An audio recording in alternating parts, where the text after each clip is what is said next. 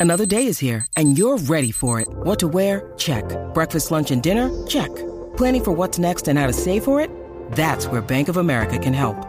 For your financial to dos, Bank of America has experts ready to help get you closer to your goals. Get started at one of our local financial centers or 24-7 in our mobile banking app. Find a location near you at bankofamerica.com slash talk to us. What would you like the power to do? Mobile banking requires downloading the app and is only available for select devices. Message and data rates may apply. Bank of America and a member FDIC. Pues sube tu radio, porque llegó Félix Caraballo en WhatsApp en el cine. What's up, Jackie Fontanes y el Quickie en la nueva 94. Llegó mi chocolatito de los jueves, Feliz Caraballo. Azul, que te quiero azul. ¿Viste? Yo Pero sé- estamos Yo sé que ese es tu color favorito. Sí. Ah, mira. Yo, voy a sé. morir ¿De ahora mismo. Azul sí, cielo, yo el sé que azul es el cielo. color favorito de ella, claro que sí. Eh, Y tomen nota, parece ¿Viste? mentira, parece mentira que, ¿ves? Esos son los detalles que yo digo que valen la pena. Trato de venir todos Hombre, los que jueves presta de atención. azul. Trato Mira de venir todos los jueves de azul. lindo. Pero es que el azul a ti te queda bonito. Te voy a enseñar algo ya mismo, pero no puedo enseñártelo ahora al aire. Ya, mismo te enseño algo bien chévere. Ok. Este Azul, señor, azul, algo azul. azulito, azulito bien bonito. Este se-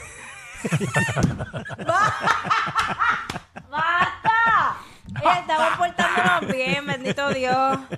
Ay, Dios. Ay, Dios mío, si no sé tanta confianza. Bueno, señores, vamos, vamos a hablar un poquito de lo que está pasando en el cine. Oye, la huelga continúa, la huelga Oh, de Dios. actores. No Ajá. tengo mucha información sobre la huelga de actores que están bien firmes en, ¿verdad? en sus reclamos. Este, y ellos están, eh, se están apostados en diferentes, frente a diferentes estudios, de los grandes estudios, Disney, Netflix, Warner, Paramount, y todos estos estudios, eh, obviamente, pues, piqueteando y en reclamo a, a- a- Claro. a una, ¿verdad? Una- unos beneficios que ellos están pidiendo con todos los cambios que han habido a nivel digital. Y es bien interesante porque mucha gente piensa, mucha gente pensará que, pero si los actores cobran millones y millones de dólares y todos son... Y, y es bien interesante porque no necesariamente, yo, yo me atrevo a decir que solamente como un 5% de los actores, de los actores que trabajan en la industria son actores de alto perfil y que se ganan una fortuna por película, más las regalías, más todo este tipo de acuerdos que ellos hacen, ¿verdad? A la hora de firmar un contrato. La gran mayoría son actores que se buscan el peso proyecto a proyecto. Son Sí. actores que, que- que tienen que audicionar para una, un, un bolito en esta serie o solamente tienen dos o tres episodios. Y, y esa es la gran mayoría y son los que están realmente este, peleando por esos derechos. Al punto de que hay muchos act- varios actores de alto perfil que están donando de su dinero también apoyando, no solamente piqueteando, eh, que no tienen la necesidad de hacerlo en términos, ¿verdad? Porque están bien económicamente, Claro. pero están aportando y donando a un fondo de su dinero para sostener, ¿verdad? Para crear este fondo para todos estos actores que están piqueteando y que están perdiendo oportunidades de trabajo por, por, por la, por la huelga, pues no se queden sin generar algo de dinero.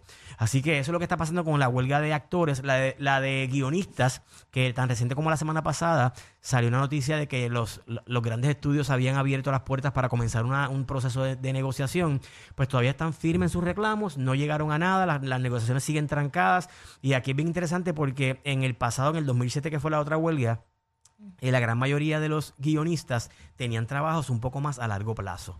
Eran series, eh, muchos, muchos de ellos eran más televisión, series de 20, 24 episodios. Hoy día las series son de 6, 8 episodios, aunque muchos pudieran pensar que con la proliferación de plata- plataformas de streaming hay mucho, mucho más trabajo en términos de, de productos nuevos. A la misma vez hay muchos más guionistas trabajando en la industria. O sea que se sigue diluyendo entonces el trabajo. Y ahora lo sienten un poco más porque solamente trabajan bien pocas veces en el año, tienen bien pocas series, bien pocas películas y pues sienten más el cantazo de los ingresos. A, a diferencia de quizás hace 15 años, en el 2007, cuando se dio la otra, la otra huelga. Así que es, una, es un tema bien interesante porque todavía no hemos empezado a ver el- la- la- los resultados eh, o las consecuencias de estas huelgas, eh, sí, posiblemente en la economía en, en Los Ángeles, directamente pues, por todas las industrias que se ven afectadas, eh, ¿verdad? Directamente, inmediatamente, pero a nivel de ratings en televisión, porque ahora lo que, lo que va a hacer lo, los lo, lo que van a hacer las cadenas grandes de televisión a partir de ahora de la temporada de invierno, que es una temporada importante, es comenzar a reciclar material, a comprar proyectos de deportes. Las latas y también las latas. Las latas de otros pa- de pro- proyectos de otros países, proyectos lo que llaman no- unscripted, que son este sin guion, que lo- los tipos reality shows.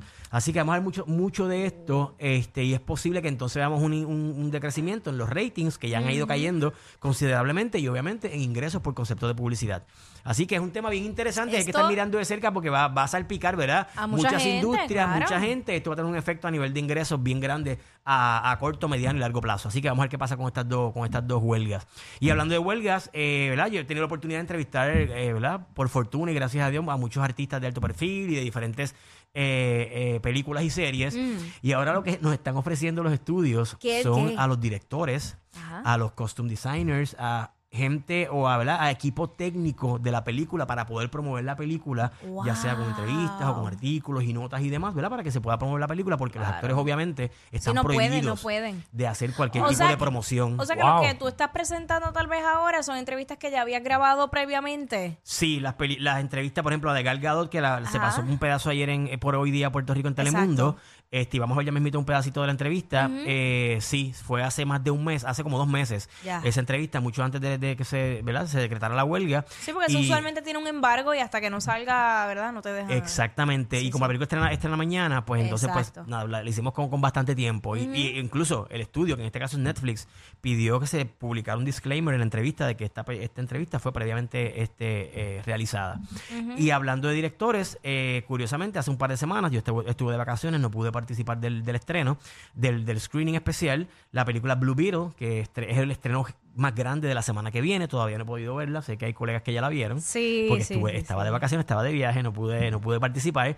Pues se supone que para ese estreno, para ese screening, llegar a Puerto Rico para presentarla el director puertorriqueño Ángel Manuel Soto y su protagonista, Cholo Maridueña. eh, pero desafortunadamente, ese mismo día o días antes fue que se decretó la huelga y tuvo que cancelar su asistencia y su participación Qué de mal. este screening. Así que lo que van a ver próximamente, posiblemente en entrevistas, eh, ¿verdad? De, de colegas y, y en mi caso, sea de o ya pregrabadas o de o ya sea de directores o de otro, ¿verdad? Otro tipo de equipo o personal técnico de la película. Así que, nada, eso es lo que está pasando con lo de la huelga. Y hablando de Blue Beetle, Mm. va a tener su estreno, va a ser la, la película de apertura del Puerto Rico Film Festival, que Mira. estrena la semana que viene, el miércoles 16 en, la, en el pueblo de Mayagüez, el festival más grande de cine en Puerto Rico.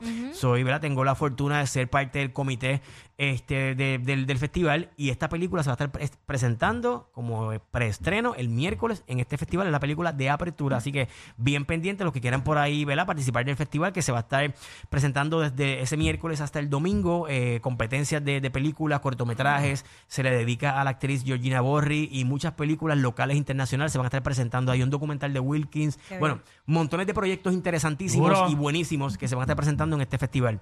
Pero vamos con lo que estrena esta semana. Vamos a hablar Vamos de un par de cositas bien chéveres que están Vamos por ahí estrenando. Eh, ayer hablamos en, en hoy día del estreno de la serie, de la, de la tercera temporada de la serie Reservation Dogs. Y tengo que decir que es una de las mejores series que ha dado la plataforma Hulu y es una comedia dramática este, sobre estos cuatro amigos adolescentes que son de una reservación eh, indígena nativoamericana. Y ya con esto yo creo que esta premisa solamente es, suficiente para llamar la atención a ver algo bien diferente a lo que estamos acostumbrados a ver cuando vemos películas o series sobre, sobre adolescentes. ¿Por qué? Porque no conocemos mucho de esta historia, no conocemos mucho de, de los nativos que fueron, eh, le quitaron sus tierras, sus terrenos y los movieron a vivir en estas reservaciones en diferentes lugares, ¿verdad? Más bien en el centro de los Estados Unidos, en Florida hay un par de- reservaciones. Y es bien interesante cómo las mismas, los mismos problemas, necesidades, secretos, intereses, ¿verdad? Sueños de estos Sí. adolescentes son, ¿verdad? Son bien, bien parecidos a los de cualquier persona en cualquier parte del mundo. Sin embargo, aquí vamos a conocer un poquito más sobre las tradiciones, la cultura, que bien, está bien presente en la serie, y, pero desde una perspectiva bien entretenida y bien graciosa. Así que Reservation Dogs estrenó ya en Hulu, ya están los primeros eh, tres episodios en la plataforma de Hulu.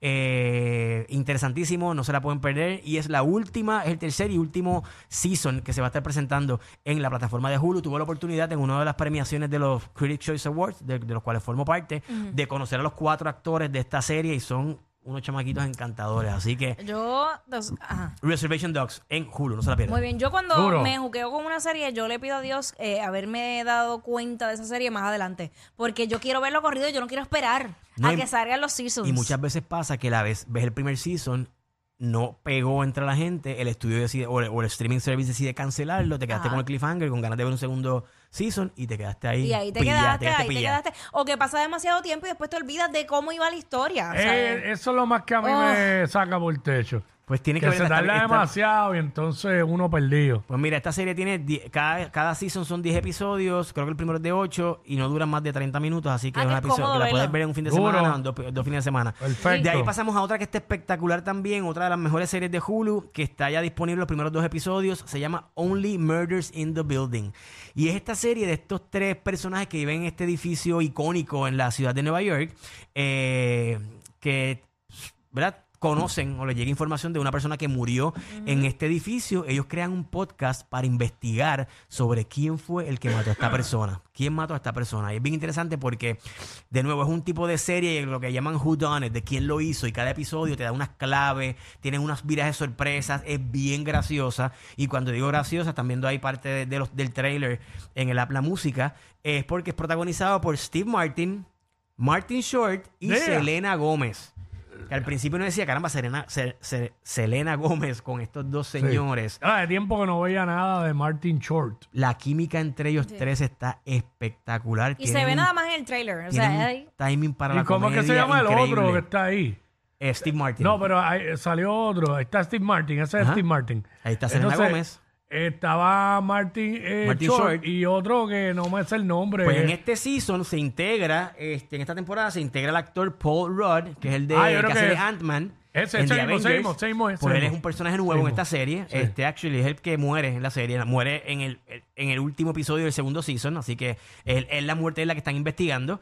Y también se integra en un personaje espectacular, Meryl Streep. Para mí, la Sí. mejor actriz del mundo. Claro. En un personaje donde hace de una actriz mediocre. Definitivo. ¡Eh, a Así diablo! que, Así de bestia es. Así de que siendo la caballa que es, va a ser un personaje de una actriz mediocre. Y eso en los primeros dos episodios está súper gracioso. Ver a Meryl Streep haciendo de una actriz, Coño, mano. ¿verdad? Este, por debajo del promedio. Mano, Así y Steve Martin, que es un caballo. mira, y el- lo que se le llama como, se le conoce como el timing, este, la, la- el- el- ¿verdad? La- la- esa, esa química cómica entre ellos tres está increíble. Qué Only duro. Murders in the Building, no se la pueden perder. En esta ocasión se traslada a la acción, sale del edificio y se traslada al teatro. Este, y es como una, tiene como una especie de sátira a lo que es el mundo de Broadway, así que no se lo pierdan. Y por último, en Netflix, mañana estrena Heart of Stone, que es la película de Gal Gadot que produce y protagoniza.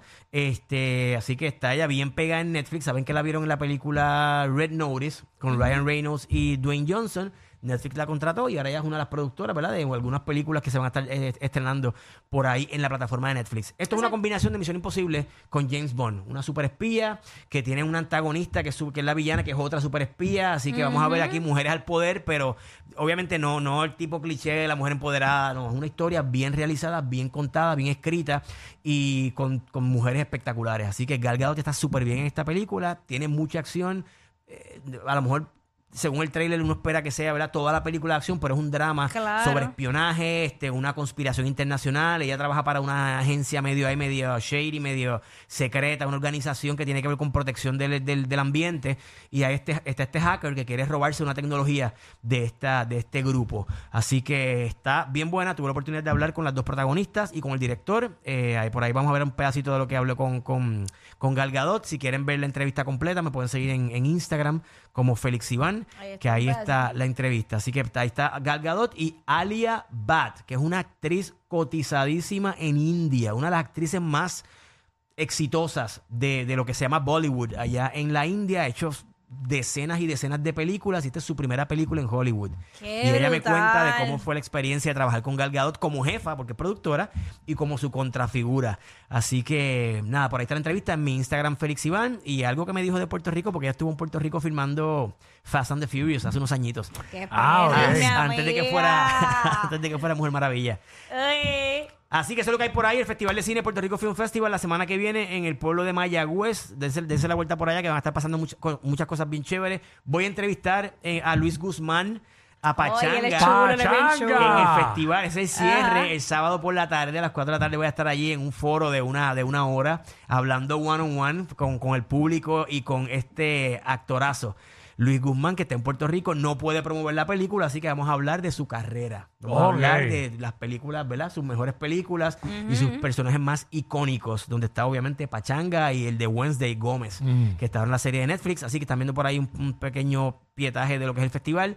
Puerto Rico Film Festival a partir del 16 al 20 de agosto en Mayagüez. Así que, Esa señores, que vámonos. Félix Iván en Instagram, Félix Iván01 en Twitter y Félix Caraballo en YouTube. Vamos allá? Llévatelo, baby. ¡Ea, diablo! Yo no sé quién es peor, si ella o él. Jackie Quickie, WhatsApp